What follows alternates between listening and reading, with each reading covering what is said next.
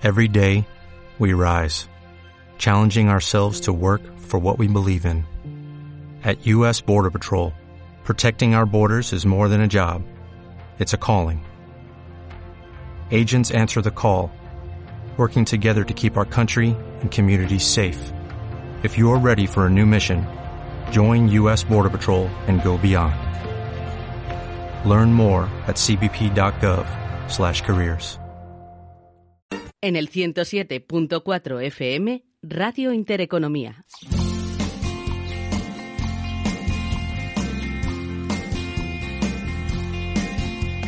Voy a reblagau en macho, camín del monte a les vaques, como los hartos son largos, van raspeándome les pates, como rusian les culiebres,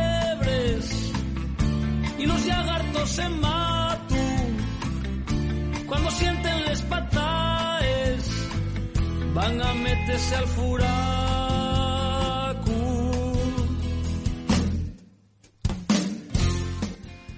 Tiempo, como les digo, para dar voz al medio rural, al sector primario. Una y doce minutos, desmenuzamos la actualidad. Recuerdo, recuerdo ya hace muchos años, aquella novela titulada El Camino, una novela de Miguel Delibes. En el camino hay la figura de un muchacho, Daniel, el mochuelo, que se resiste a abandonar, a abandonar la vida de su pueblo para integrarse en la gran ciudad. Renunciaba a convertirse en cómplice de un progreso de dorada apariencia, pero absolutamente irracional. Tan irracional como algunas decisiones de los jueces en estos tiempos que nos tocan vivir. Muchos de ellos, muchos de esos jueces, convertidos en desertores del mundo rural. Esas líneas de Daniel el Mochuelo forman parte de ese libro de Miguel Delibes. Miguel Delibes, que años después, en otro libro antológico, Un mundo que agoniza, dejó un discurso que hoy tiene muchísima aplicación a los tiempos que nos tocan vivir, sufrir y padecer en el mundo rural. Aquellas personas que viven en el sector primario y que cada día tienen que sufrir ese acoso y derribo, ese exceso de burocracia, esa escasez de sentido común en aquellos que toman decisiones. Cada día que amanece es un triunfo para los que viven en el medio rural. Me decía un amigo, amanece, que no es poco. La penúltima campaña de acoso y derribo al sector se vivía ayer en Suarias, Peñamellera. No dejan a la gente hacer su trabajo. Pasa en el sector primario en general, en el medio rural y en el sector de la mar también. Ayer más de 300 personas respaldaban a Fernando Caso ante el cierre de dos cuadras y quieren, quieren unas normas ajustadas a la realidad actual, al mundo rural que les toca vivir. Es una pena que ocurran estas cosas. Decía Fernando, sentí lo mismo que si me hubieran apuñalado el corazón. Y es que le estaban robando algo, estaban robando el presente, seguramente el futuro, el bienestar de esas 83 reses, sí, pero seguro que lo que más le dolía a Fernando es que le estaban robando la ilusión, la ilusión. Y aquí hay muchísimas lecturas que hacer, porque cada uno cuenta esto como quiere. Aquí hay un gran perjudicado, o hay unos grandes perjudicados que son como siempre, los ganaderos, ¿no? La parte, la parte más débil de todo, de todo esto. Pero hay que recordar que esto viene precedido de una denuncia vecinal y se le aplica, el reglamento de actividades molestas, que es preconstitucional del año 1961. Ante esta sentencia judicial, el ayuntamiento tenía que, hacer caso a las mismas y obrar en consecuencia y cerrar esas cuadras. Aquí el caballo de batalla ahora está en asumir responsabilidades y lo que ocurre siempre, uno se pasa la pelota a los otros, ¿no? No sabemos realmente de quién es la responsabilidad. De la Consejería de Medio Ambiente. Tiene responsabilidad el ayuntamiento. Nos olvidamos de que hay un gran responsable, que es el juez que dicta la sentencia. La ley nunca puede atropellar al sentido común. Y aquí, desgraciadamente, el sentido común se ve atropellado. Una vez más, los ganaderos, los agricultores, se encuentran solos, sin nadie que les respalde más allá de esas 300 personas que ayer se dieron cita en este pequeño pueblo de Peñamellera. Vamos por unos derroteros muy preocupantes. El medio rural se muere, se muere. Hay demasiado conservacionista de salón. Ojo, que en este caso la denuncia es de un vecino que lleva toda la vida viviendo en el pueblo, no es de un turista que viene a disfrutar unos días del pueblo y le molesta el olor a cucho o el ruido de las vacas. No, no.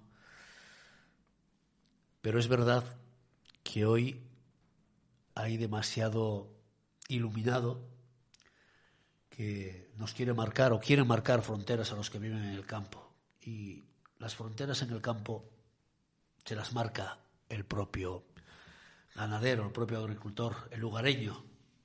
Las fronteras se las marca él cuando sale a buscar leña o cuando llega la seca en verano o cuando, como ahora, llega el invierno y la nieve les deja aislados.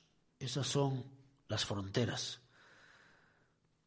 Y esas fronteras no las puede delimitar un iluminado que vive 300 días en la ciudad y que pasa 65 en un pueblo y quiere cambiar los usos tradicionales, la forma de vida de todas estas personas. Es complicado, complicado que esto cambie. Decía mi padre que para decir tonterías mejor estar callado y hoy hay que escuchar muchísimas tonterías de esos advenedizos catedráticos de la nada que quieren marcar el día a día de la vida en el mundo rural. Habría que retroceder en el tiempo y habría que explicarles muchas cosas a toda esta tropa que quieren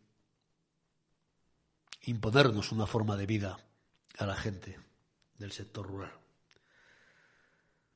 Estos desconocen lo que era la vida en el pueblo, lo que hacían tantas y tantas generaciones que vivían de lo que el campo les daba, lo que el ganado, generaba. Vivían a pie de monte, desbrozaban, hacían cortafuegos. Eran los primeros en jugarse la vida cuando había un incendio porque había que salvar, salvar lo suyo el ganado, las vacas, las cabras, las ovejas, las yeguas, limpiaban los montes, marcaban los senderos por donde luego pasábamos y dejábamos las huellas, esas huellas que algunos quieren utilizar para eso que ahora llaman progreso. Corren malos tiempos para el sector. Precios de la leche y de la carne como hace décadas. Algunos no entienden que cuando uno protesta por lo suyo, está protestando por lo nuestro, porque el sector primario nos da vida a todos los demás. Y cuando hay un problema en el sector primario, ese problema lo vamos a tener todos. Cuando el sector primario desaparezca, vamos a pagarlo muy caro todos. Algunos se empeñan en seguir haciendo lo posible para que el sector desaparezca. Miguel, pausa muy pequeña y continuamos. Brico Garden. Alquiler, venta y reparación de maquinaria para bosque, jardín y bricolaje. Somos distribuidores oficiales de Husqvarna, cortacésped, desbrozadoras, motosierras. Visítanos en Polígono Industrial de Viella, Siero. Teléfono 985 26 1044. Brico Garden, nuestro buen hacer y experiencia nos avalan.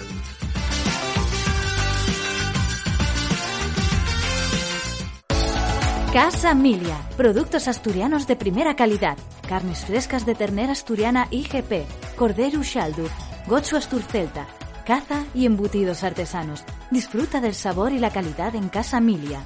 Estamos en la calle Preupuilo, en Felechosa. Teléfono 985 48 70 21.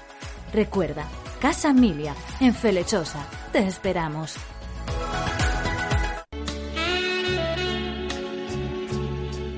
ACGEMA, asociación que aúna a los ganaderos de equipo de vocación cárnica de la región. Potenciamos y damos a conocer el caballo hispano-bretón de la montaña asturiana. ACGEMA, visita nuestra web agema.com. ACGEMA, creemos en una Asturias rural, tradicional y en armonía con el medio ambiente. Macelo de Asturias, en Mieres. Nuestra profesionalidad nos avala. 30 años en el sacrificio de bovinos, porcinos y corderos. Cubrimos todas las necesidades de sacrificio y despiece, tanto para profesionales como para particulares. Venga a conocernos a Vega de Sueros Mieres o llámenos al 985 450 400. Macelo de Asturias. Estás escuchando Agrogestiona con Rafa González.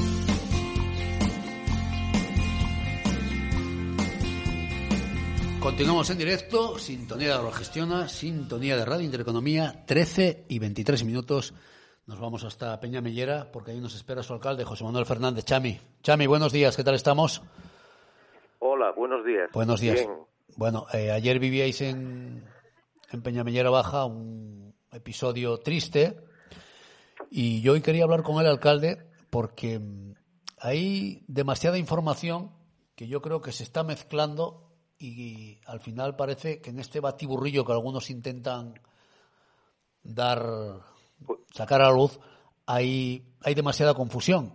Y yo le pregunto al alcalde, mm, había una orden judicial y al ayuntamiento no le quedaba otra que cumplir con ella, ¿es así?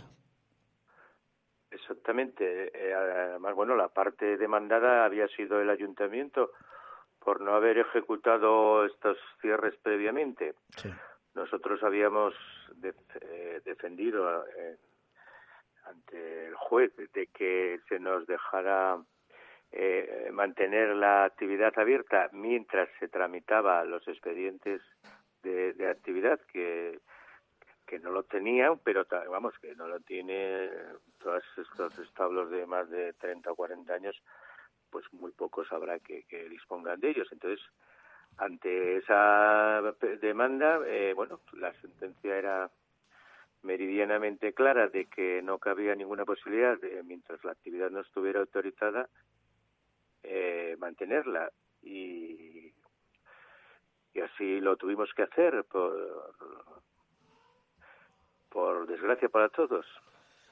Dicen José Manuel desde la Consejería de Medio Ambiente que ustedes pueden ya, podían haber otorgado permiso para que la cuadra no se no tuviesen que ser cerradas, precintadas. Mm, bueno, vamos a ver, a nosotros hace un tiempo que solicitamos como trámite normal de, cualquier actividad que se clasifica como molesta, hay que hacer un trámite medioambiental, ¿no? Eh, donde se envía la memoria o el proyecto de, de la instalación y la medio ambiente informa eh, favorable o desfavorablemente o favorable condicionado a, unas medidas correctoras que, hay que imponer y una vez que, eso se tramita el ayuntamiento concede la licencia. Y eso es eh, ese es el procedimiento que iba paralelo a digamos al judicial.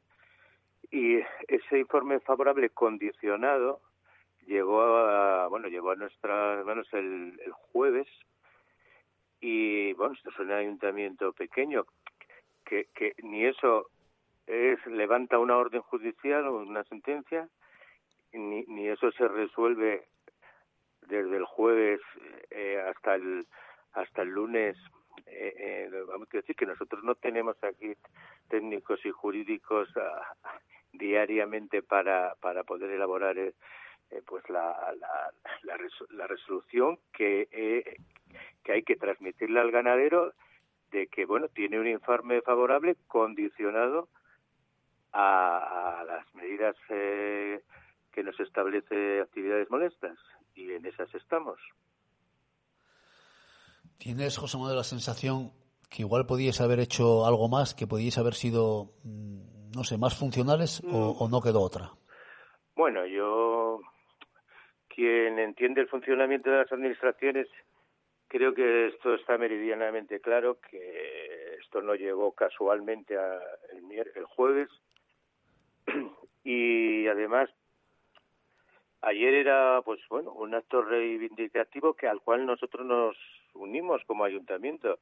Eh, faltaría más que, que, que, apoyar. Eso es lo que hacemos eso a eso nos dedicamos a apoyar a, a los vecinos a, ayudarlos y a pero bueno.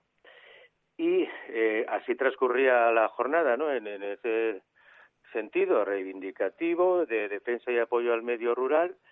Bueno pues hasta que un un grupo decidió convertir aquello en un linchamiento hacia la figura del alcalde y, y así terminó la cosa.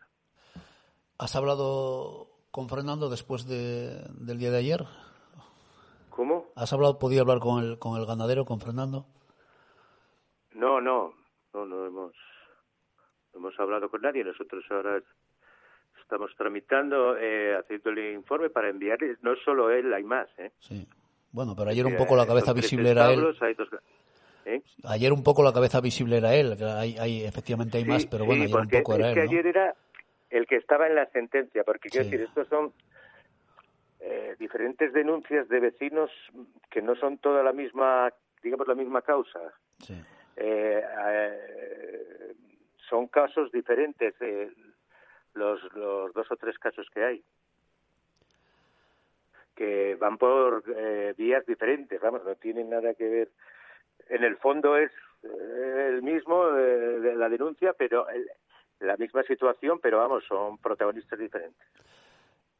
Yo hablaba ayer con Fernando a través del WhatsApp, eh, Chami, y me dio la sensación que estaba dolido con el ayuntamiento. Probablemente, probablemente. Yo entiendo eh, lo he dicho ayer, no creo que exista situación más desagradable y no conozco a ningún alcalde ni, ni a ningún concejal y llevo años en esto de, de, de, de ningún ayuntamiento que a esta situación como la de ayer le resulte desagradable tener que llegar a esos extremos, sea ganadero, sea hostelero o sea constructor. Quiero decir, a veces hay que llegar a, extremos que no son agradables y entonces mmm, bueno, pues al mar cercano, digamos, es al que se le intentan eh, atribuir todas las responsabilidades. Pero bueno, nosotros más que aclarar eso, a quien lo quiera entender, no podemos hacer.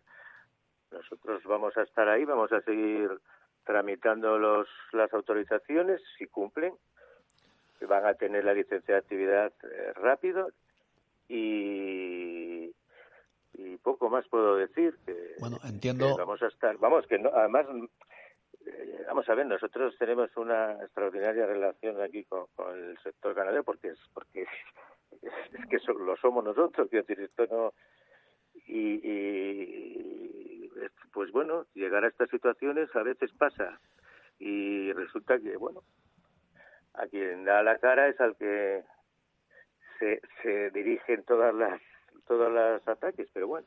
Te veo, José Manuel, te veo, esa sensación me da, ¿eh? te veo sobrepasado por todo esto y te veo decepcionado con, con lo ocurrido. ¿Cómo? que me da la sensación, mm, escuchándote, que te veo mm, decepcionado con lo ocurrido y sobre todo veo como que te ha sobrepasado la que no esperabas eh, ese acoso hacia tu persona, ¿no? No, bueno, yo estoy muy tranquilo, quiero decir que esto es lo que eh, vamos, a lo que eh, íbamos a hacer ayer eh, sabía perfectamente que era un, tema desagradable y todo, cuando hay una convocatoria reivindicativa sabemos cómo, cómo, cómo son las cosas y hay que asumirlo. ya me gustaría a mí haber llegado ayer y allí coger el micro y decir fuera los precintos y tal, como hicieron otros, pero yo no podía. Sobrepasado no, todo lo contrario. La gente de Peñamellera Baja, yo, yo llevo seis legislaturas de alcalde y la gente de Peñamellera Baja conoce perfectamente, somos muy pocos, quiénes somos y, qué hacemos cada uno. Pues dicho queda, José Manuel Fernández, alcalde de Peñamellera Baja. Quería conocer tu testimonio porque ayer y hoy hemos leído tantas cosas, hemos visto tanta información que creo que lo mejor era que el alcalde en primera persona expusiese sus argumentos y dejase claro lo ocurrido. No te robo más tiempo, José Manuel Chami. Un abrazo y gracias pues, por atendernos. Muchas gracias a gracias, gracias que vaya bien. Dejamos a Chami, alcalde de Peñamellera, que cada uno saque sus propias conclusiones. Pausa muy pequeña y continuamos, Miguel. Casa Ramón, desde 1973 en la Plaza del Fontán, Casa Ramón es uno de los restaurantes más emblemáticos de Oviedo. Calamares frescos, carnes propias y mariscos del Cantábrico son algunos de nuestros platos estrella, así como nuestra extensa carta de vinos. Visita nuestra web casaramonoviedo.com y recuerda nuestro teléfono 985 201415.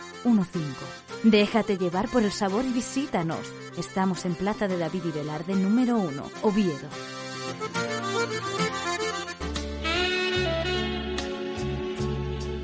ACGEMA, asociación que aúna a los ganaderos de equipo de vocación cárnica de la región.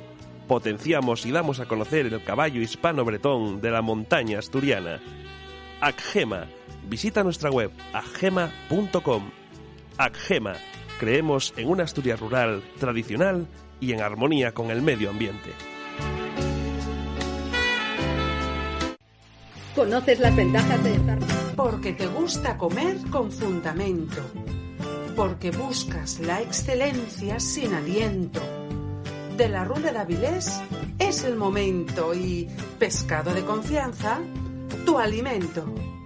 Estás escuchando Agrogestiona con Rafa González.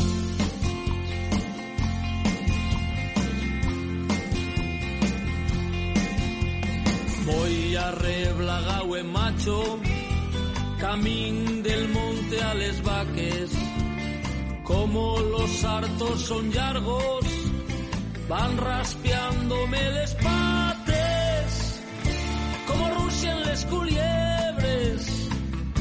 Y los 13 y 33, continuamos en directo, Sintonía Agrogestiona, buscamos comunicación con un sector que está al alza, que crece y que yo creo que va a seguir creciendo. Nacho Ramos, Asociación Cordero Aldo, ¿qué tal estamos? Buenos días. Buenos días, ¿cómo va todo? Sí. Pues aquí estamos resistiendo, que ya que no es poco. Hablábamos, la última vez que hablábamos contigo, mm, te preguntaba un poco acerca de, de la asociación, de cómo iba, y uno de los retos eh, me decías que era que el cordero sialdo, la carne del cordero sialdo ocupase un lugar en la cesta de la compra, que en los restaurantes se consumiese más carne autóctona. Eh, ¿Cómo va ese reto? ¿Va por buen camino? ¿Vais avanzando?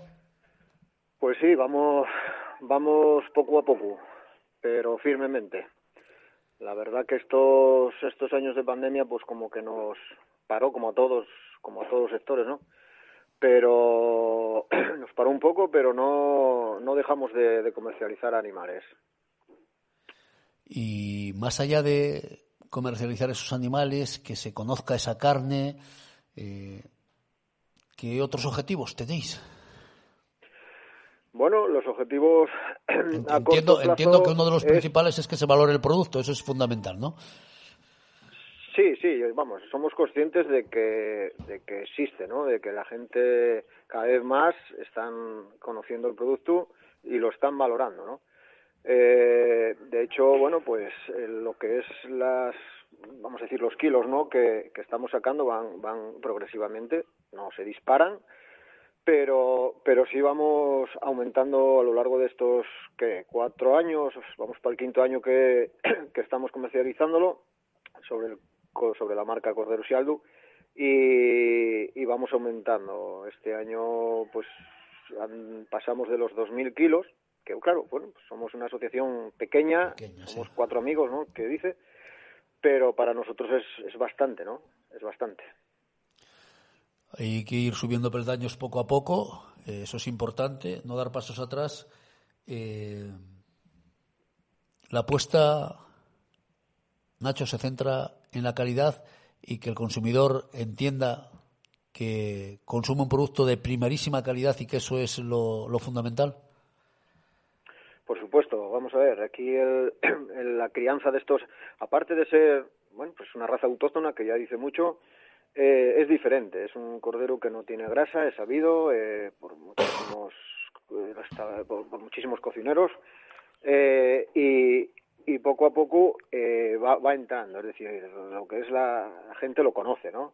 Eh, después, lo que es la cría, pues es una cría que se basa en, natural, es decir, una cría, o sea, no estamos, hay criadores que están en ecológico, pero, pero en el caso de, general es como, como si estuvieran en ecológico, ¿por qué? Pues porque se crían en pastos con sus madres de leche y se están sacrificando entre sobre los cinco meses, no son animales que se ceban y dependemos mucho, pues como, como todo, ¿no? Del tiempo, del tiempo de la primavera, principalmente para que esos animales rematen esas canales.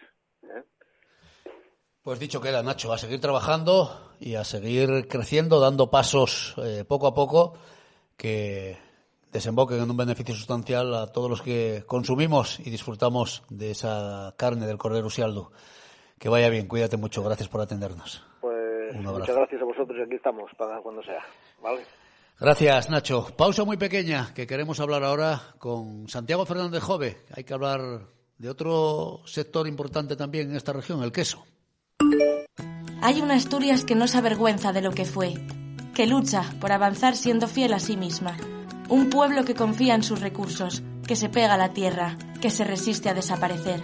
Una Asturias que se reinventa cada día y que hace lo que le gusta. Hay una Asturias que dice, hay futuro. Ternera asturiana por un mundo rural sostenible. Lisfersa. Disfruta del sabor con nuestros quesos artesanos, nacionales y de importación. Lisfersa. Aceites, vinagres, patés, conservas, productos cárnicos, fiambres, ibéricos, bacalao tradicional y desalao e guior. Nuestras marcas Borges, Devi, Campofrío, Soresina, Aljomar, Mariano Pascual, Monéis, Campiña, Lácteos San Vicente. Lisfersa, disfruta del sabor. Estamos en Polígono Industrial de Viella.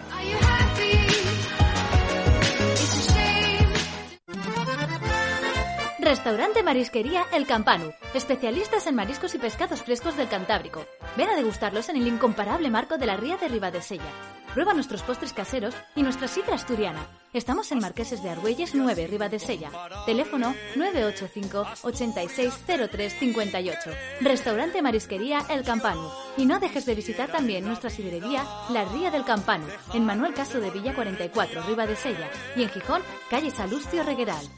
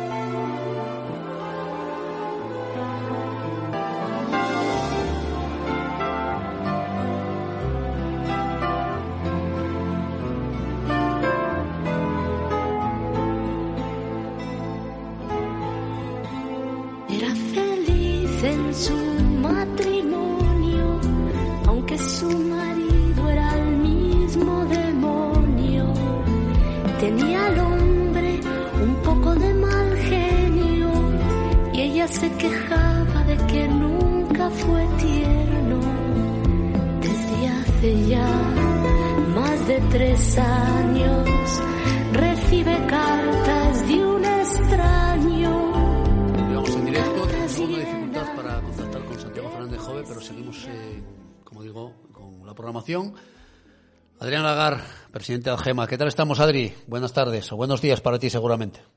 Hola, buenos días, sí. Buenos, días. todavía. Bueno, ¿cómo va todo? ¿Cómo va todo en el sector? Cuéntame cómo ha ido todo. Pues Entramos en un periodo ya complicado para, para el ganado, pero me imagino que estáis afrontando con muchísima y muchísima ilusión este crecimiento de Algema, que cada día tenéis más representación y sobre todo cada día os vais haciendo un hueco más importante, ¿no? El reconocimiento al trabajo bien hecho. Bueno, pues empezamos empezamos el año con, con estos niveles que han tardado en llegar y, y que sin duda afectan mucho al ganado en extensivo. Tenemos muchos de nuestros socios en, en la montaña, en la alta montaña y bueno, pues es el tiempo de recoger un poco un poco el ganado, darle un poco de, de forraje y bueno, pues empezar el año con hemos hecho una primera carga que, que, ha supuesto pues un incremento muy importante respecto al año pasado. Por lo tanto, vemos que cada vez más socios, los que se están bueno, pues haciendo socios ahora, apuestan por porque la asociación tiene por el proyecto de las ventas conjuntas. Y, y bueno, eh, era difícil mantener los precios porque es cierto que están un poco a la baja, pero pero hemos conseguido mantener los precios y, fijar el precio también para las ferias que, que ahora hay, como San Blas o como, o como la Feria de Proaza de las Candelas, y contentos con ello. Entonces, bueno, a seguir un poco en esa línea.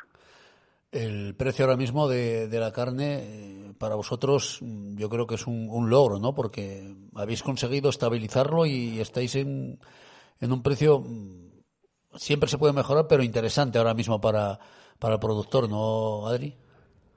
Pues, pues es cierto que, que al final es llamativo eh, mantener unos unos precios tan buenos con, con lo que se han elevado los, los costes de gestión, porque todos los animales que, que están saliendo y que salen de Asturias, al final les falta todavía un proceso de, de cebado y donde se ha incrementado también eh, pues el valor, por supuesto, de los piensos y de los forrajes y de la gasolina y bueno de, de todo de todo de todos los productos pero al final eh, haber mantenido la materia prima a, a, un buen precio como es el que tenemos pues bueno pues, pues eh, es para estar contentos pero sobre todo es para intentar analizar cómo poder mantener esto en el tiempo pero bueno. Adri ahora mismo quizás el mayor enemigo el mayor problema que tenéis es el lobo. Bueno pues el lobo es sin duda uno de los principales enemigos. Uno, uno importante es eh, cómo intentar que los ganaderos de Asturias tengan los mismos beneficios que los de otras comunidades, porque al final estamos dos, tres o cuatro escalones por debajo. Y el lobo es muy importante. Enseguida empieza la, la época de, de, partos, que es muy temporal, y, y es un problema enorme. Cada vez, eh, bueno, pues, pues al final el debate está abierto, por supuesto, eh, la posición es muy clara, mm, el control es obligatorio o, muy obligatorio porque si no, a la vuelta de, voy a decir cinco, pero voy a decir diez años, la ganado en extensivo no va a existir. Si permitimos que el lobo, mm, un animal que, que, que se extiende con gran facilidad porque por su inteligencia sobre todo, pues al final nos vamos a encontrar rodeado de lobos. Entonces, es el enemigo principal y, y lo peor es que no hay un camino de solucionarlo ni a medio ni a largo plazo. Por lo tanto, nos hace ser más que pesimistas. Ese es el gran problema, que no hay ahora mismo soluciones a corto plazo, ni tampoco parece que haya Pero, muchas intenciones de buscar soluciones. En, en, esta línea, pero además, mmm, hablamos de los precios que tenemos ahora mismo, pero me gusta decir una cosa fundamental. Mm, se puede hablar de baremos, de indemnizaciones, de precios, pero al final lo, lo diré una y mil veces. Eh, nuestros potros, nuestro ganado, vale más vivo que muerto. Da igual de cualquier manera.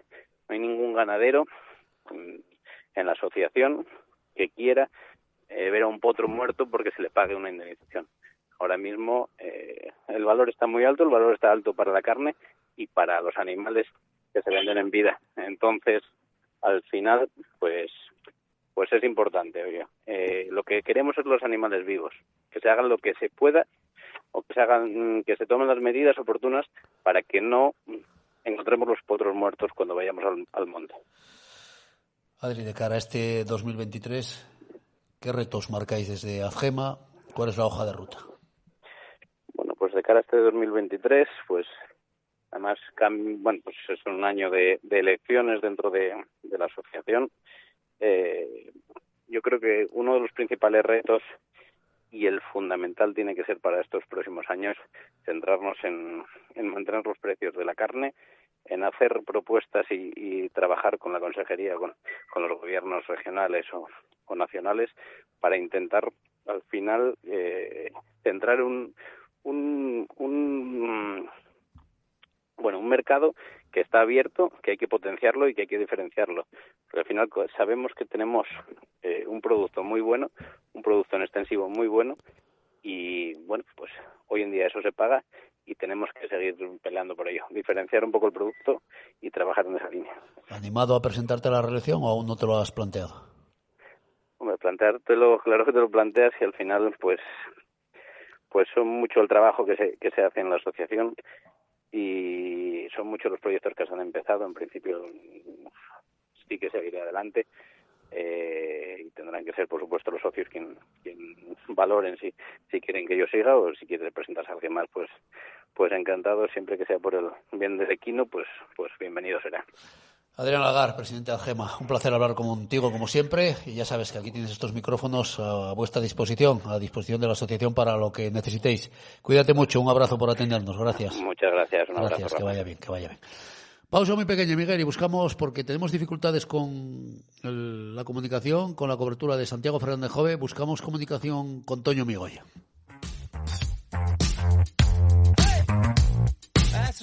Chamae, fertilizante natural Chamae es un fertilizante líquido 100% natural, elaborado a partir de restos de origen animal y vegetal. Posee una fórmula única, completa y de uso universal. Chamae presenta todos los nutrientes necesarios para el crecimiento y desarrollo de las plantas. Chamae, tu fertilizante, ecológico y sostenible. Efecto inmediato en el crecimiento de las plantas. Reducción de gases de efecto invernadero. Acción fungicida y plaguicida natural. Al mejorar la resistencia de las plantas e inclemencias. Consúltenos y anímese a probar este fertilizante revolucionario. Seguro que no se arrepentirá. Chamae, tu fertilizante 100% natural. Llámanos al 664-357-608.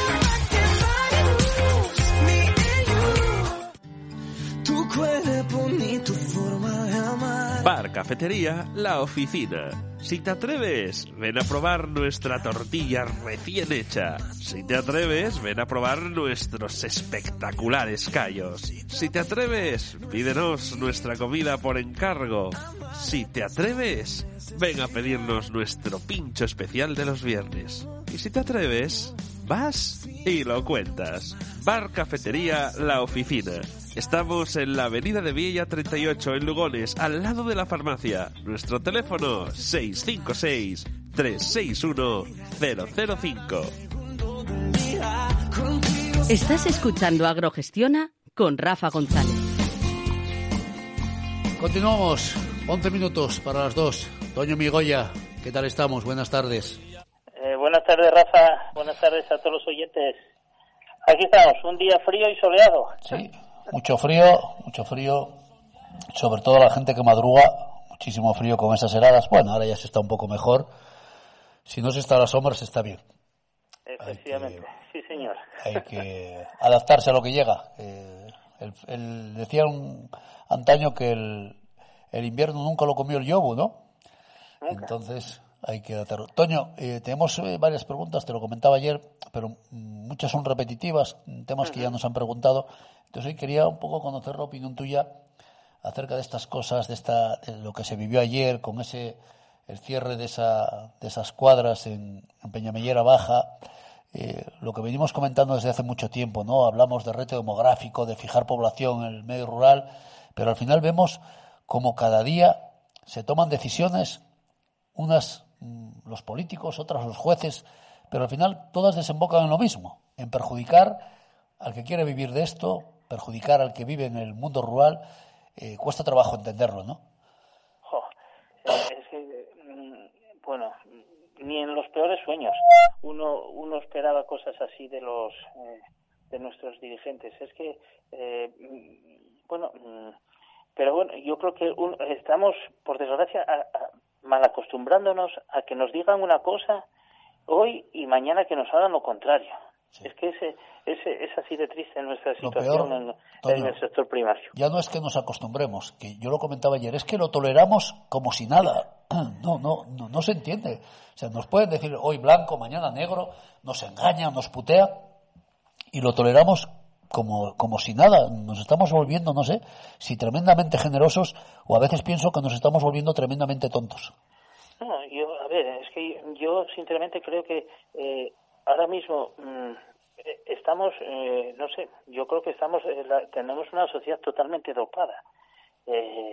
que mm, esto, si lo viesen nuestros abuelos, por así decir, Asturias estaba reventada en manifestaciones, en la gente tirada a las, a calles y demás, porque yo creo que una situación como la que estamos viviendo mm, y tan poca reivindicación por, por los, nuestros agentes sociales y demás, y es que eh, yo creo que hace tres décadas esto era impensable, que yo creo que el 99% de los afiliados estarían llamando a los sindicatos y metiéndoles caña de, de por qué no hay protestas, y si no, eh, surgirían iniciativas a nivel personal o particular o de grupos eh, reivindicando cosas si ven que los sindicatos no se están moviendo. Y, y bueno, pues eh, es que yo os lo puedo decir que, mira, hace sobre un mes y pico yo tuve una reunión que, mm, que bueno, que surgió por, por un grupo de ganaderos que me dijeron, oye, Toño, eh, tenemos que juntarnos aquí la gente de Gijón y alrededores, pues ahora que llega mayo hay que hacer un decálogo de, de reivindicaciones y presentároslo a todos los grupos políticos a ver si, a ver quién nos dice algo, si lo ponen en el, en el en, su programa electoral o no lo hacen o bueno pues luego ya pondremos como bien dices el día 28 de mayo pondré en la urna la papeleta que a mí eh, personalmente más me convenza o, o veo que vaya más a mirar por pero por lo menos tener un cara a cara con ellos y tal. Y bueno claro aquí había gente que algunos dicen eh, que hicimos grupos de trabajo que luego eh, valió para pinchar un poquitín a los a los sindicatos hace años porque bien que algunos se estaba acomodando y ya estaba virando hacia mirar más bien de la remuneración a través de las administraciones públicas que de los propios cuotes de los afiliados. Incluso algunos pues, pues echaron de algún sindicato que otro, ¿entiendes? Pero bueno, pero antes por lo menos había ese, ese afán reivindicativo, que yo creo que ahora mismo eh, está el sector un poquitín pues en ese aspecto atontado. Y eso que surgió hace poco, todavía una iniciativa eh, de un sindicato nuevo que surgió a partir de un poco de Asturias Ganadera, que bueno, yo no sé qué recorrido tendrá o no tendrá, pero, pero bueno, no sé, yo veo, veo muy adormecido al sector. Eh, bueno, lo que pasó en Peñamellera Baja, pues eh, tristemente es, bueno, muy grave, eh, y muy grave, mm, y es muy grave de, las circunstancias de donde se produjo, porque a ver, a mí que se produzca, eh, que yo en Gijón se lleva viviendo por la presión urbanística que hay hace años, que decir, oye, pues que te pasan Somió, que te pasan Cabueñes, en zonas eh, que ya prácticamente eh, la ciudad les comió, pues bueno, ya para que uno se acostumbra, pero que pase en, en, nuestro entorno rural y rural, rural, no te digo, eh, como digo yo, yo diferencio entre el, el periurbano, que algunos siguen llamándolo rural, pero puede decirse que es más periurbano que rural, a, a, un rural profundo como ye y absoluto como ye Peñanellera Baja. Pues yo, yo no, ¿De qué van a vivir en Peñera Baja eh, si no hay del sector primario? ¿De qué vamos a vivir en Media Asturias si no hay de un sector primario?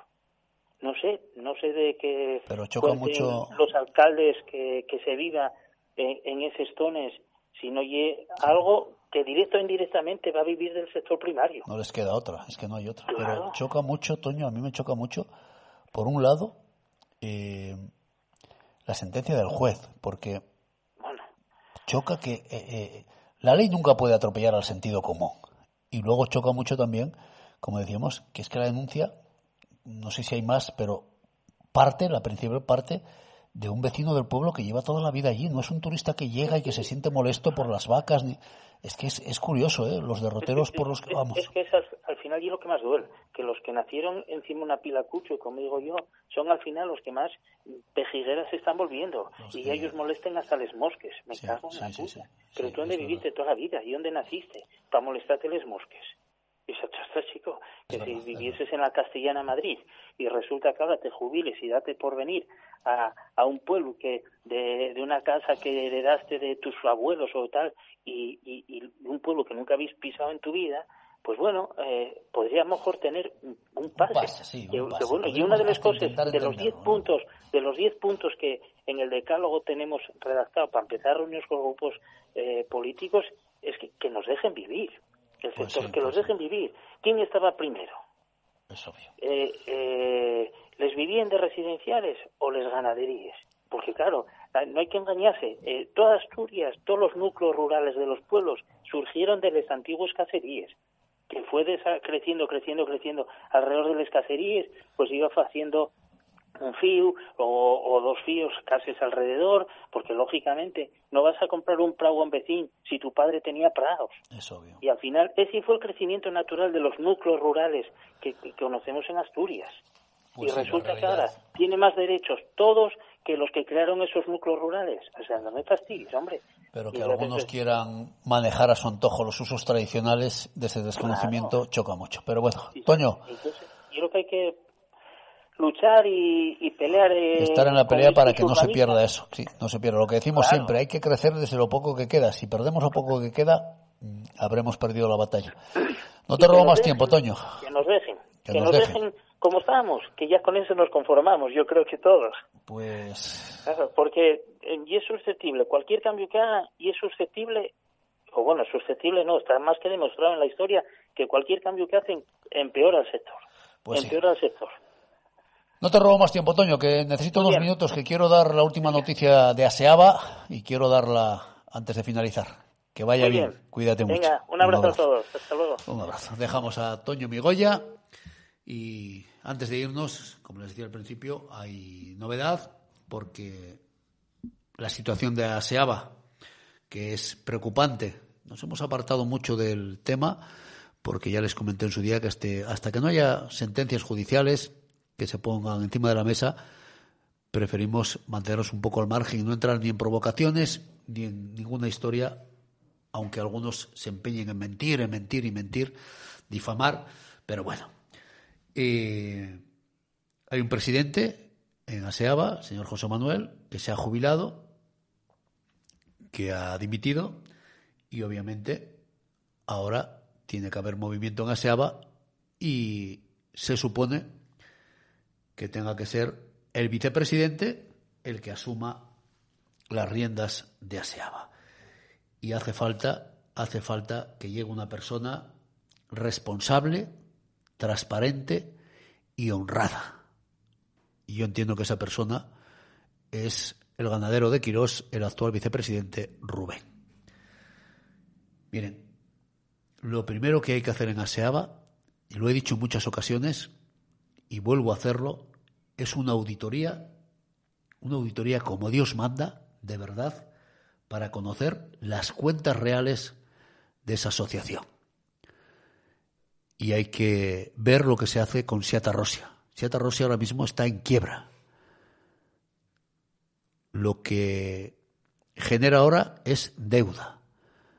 La actividad que tiene es mínima. Eso sí, ahí siguen pagando sueldos a gente que ahora mismo no tiene trabajo.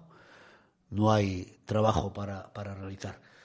Por eso digo que es importante, importante si de verdad quieren salvar a Seaba, que se mueva ficha cuanto antes y que se pongan encima de la mesa todas las cartas que han estado escondidas hasta ahora. ¿Qué queda? Pregunto en voz alta, reflexiono en voz alta, ¿qué queda del famoso informe del consultor en aquella asamblea que también quisieron vender. Aquella asamblea también amañada y también preparada y aquel informe también pagado del consultor que ha quedado en nada. Gastarse no sé cuántos miles de euros en un informe que el tiempo ha dejado claro que era una gran, una gran mentira. La situación de Sieta Rosia hoy es para cerrarla mañana mismo. Hacer un ERE y cerrarla mañana mismo. Porque eso es ahora mismo inviable totalmente. Pero insisto, lo que urge ahora mismo en ASEABA es una auditoría, como Dios manda, que deje en evidencia a todos los que han estado manejando esa asociación a su antojo, mintiendo, engañando a unos y a otros. Y yo voy a seguir aquí para contar lo que pase en Aseaba y en Siata Rosia. Y que nadie se equivoque, que ni me van a intimidar, ni me van a hacer cambiar el paso ni la hoja de ruta. Habrá mucha información en muy poco tiempo.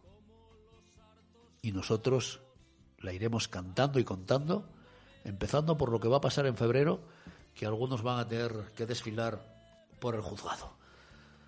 Que se nos va el tiempo, Miguel. Gracias por estar ahí, gracias por seguirnos. Miguel Martínez en el control, responsable de que esto suene así de bien. Reciban un saludo de su amigo que lo es, Rafa González. Que vaya bien, amigos. Voy subiendo canto arriba, espantando los tabanes. Ay, como presta metese, debajo les castañas.